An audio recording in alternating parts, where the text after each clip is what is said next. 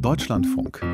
Campus und Karriere. Das BAföG ist in diesem Jahr 50 Jahre alt geworden und hat über die Jahre für einige Erfolgs- und auch für Aufstiegsgeschichten gesorgt. Doch mit 50 kommt das BAföG langsam wohl in die Midlife-Crisis, denn es scheint nicht mehr ganz zeitgemäß zu sein.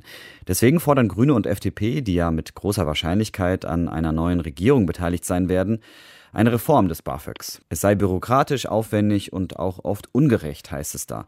Passend dazu hat das Forschungsinstitut für Bildungs- und Sozialökonomie, FIPS, heute eine Studie veröffentlicht, in der es um die Einnahmen von Studierenden in den vergangenen Jahren ging.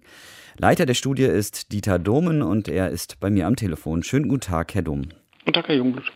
Ist es BAföG wirklich so schlecht wie sein Ruf? Ähm, man muss mittlerweile sagen, und das hat mich in dieser Klarheit tatsächlich überrascht, auch wenn ich das BAföG mittlerweile seit 35 Jahren beobachte, ähm, wie deutlich die, der Abwärtstrend in den letzten Jahren ist. 2012 670.000, letztes Jahr 465.000. Und wenn das so weitergeht, sind wir im Jahr 2030 bei 280.000. Das wäre eine geförderten Quote von unter 10 Prozent. Insofern ja, das BAföG ist dringend überarbeitungsbedürftig. Womit finanzieren sich denn dann die Studierenden heute? Geht das alles über Eltern oder wird auch weiterhin gejobbt? Also das eine ist ja, viele Eltern legen sich äh, krumm, damit sie ihre Stud Kinder, die studieren, äh, unterstützen können. Also wir sehen an vielen Stellen, dass die Eltern mehr leisten, als sie vor einigen Jahren geleistet haben. Aber die andere zweite dicke Quelle ist äh, die zusätzliche Erwerbstätigkeit.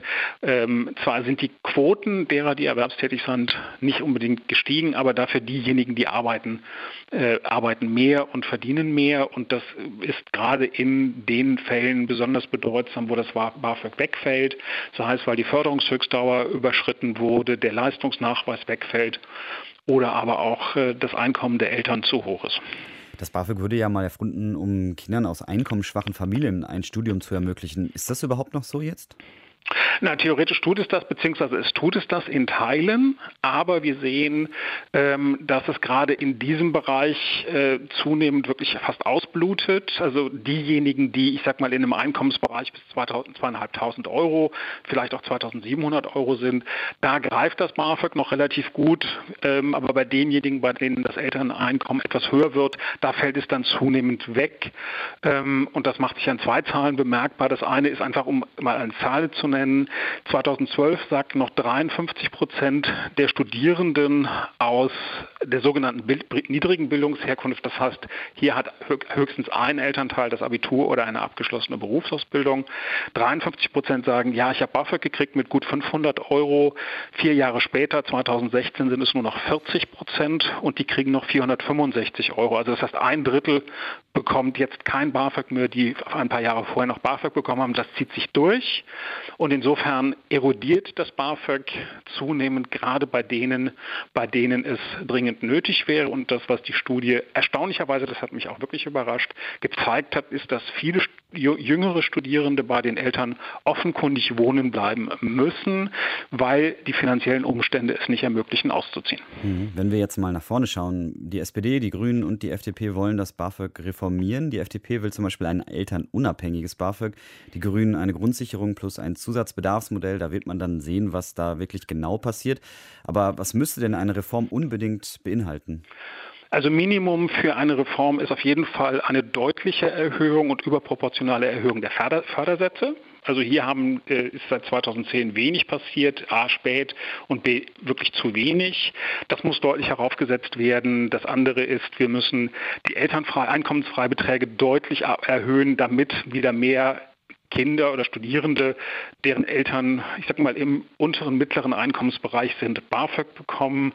Ähm, das Zweite ist, und das war auch in der Deutlichkeit überraschend, ähm, über die Hälfte der Studierenden sagt, wir stellen gar keinen BAföG-Antrag und von denen sagt über ein Viertel, ich stelle gar keinen BAföG-Antrag, weil, weil es eine Zuschusskomponente hat. Das heißt, die Angst vor der Verschuldung führt tatsächlich dazu, dass ein erheblicher Teil junger Menschen äh, keinen BAföG-Antrag stellt und hier überproportional wieder Studierende aus einkommensschwächeren Familien ähm, und bei denjenigen, die bei den Eltern wohnen, sagen sogar zwei Drittel, ich stelle keinen BAföG-Antrag. Also auch hier zeigt sich, dass das BAföG an Bedeutung verloren hat, an, auch in der Wahrnehmung an Bedeutung verloren hat und äh, das wirkt sich an verschiedenen verschiedenen Stellen aus. Bei der Angst vor Überschuldung, wie könnte man da entgegensteuern? Die logische Konsequenz wäre zu sagen, wir machen das BAföG äh, wieder als Vollzuschuss, wie es ganz zu Anfang mal, Anfang der 70er Jahre war. Ähm, zumindest, das wäre so die Minimalforderung für das Bachelorstudium. Vielleicht mit zunehmendem Alter verändert man an vielen Stellen die die Einstellung oder die Wahrnehmung von Verschuldung. Also das wäre so für mich ein Minimalschritt. Ähm, und ich würde noch ein bisschen weitergehen. Wir müssen darüber hinaus äh, die Förderungshöchstdauer um, ich sag mal, zwei Semester im Schnitt verlängern, die, die Möglichkeit des Fachrichtungswechsels vereinfachen und auch den Leistungsnachweis, also die Anforderung bzw. die Möglichkeit zu sagen, ich muss brauchen ein Semester länger, weil hier sehen wir sehr deutlich, auch das betrifft Studierende aus einkommensschwächeren Familien überproportional und sie müssen das dann auffangen in aller Regel über zusätzliche Erwerbstätigkeit, weil die Eltern die Unterstützung gar nicht leisten können. Also insofern sind das so die Minimalforderungen, ähm, über die die zukünftigen Koalitionäre dann springen müssen. Ja, dann werden wir wir mal schauen, was da in Berlin passiert und mit welcher Koalition dann die BAföG-Reform angegangen wird. Vielen Dank für das Gespräch, Herr Dom. Danke Ihnen auch. Dieter Dom vom Forschungsinstitut für Bildung und Sozialökonomie in Berlin war das und ich habe mit ihm über die Einkommenssituation von den Studierenden in Deutschland gesprochen.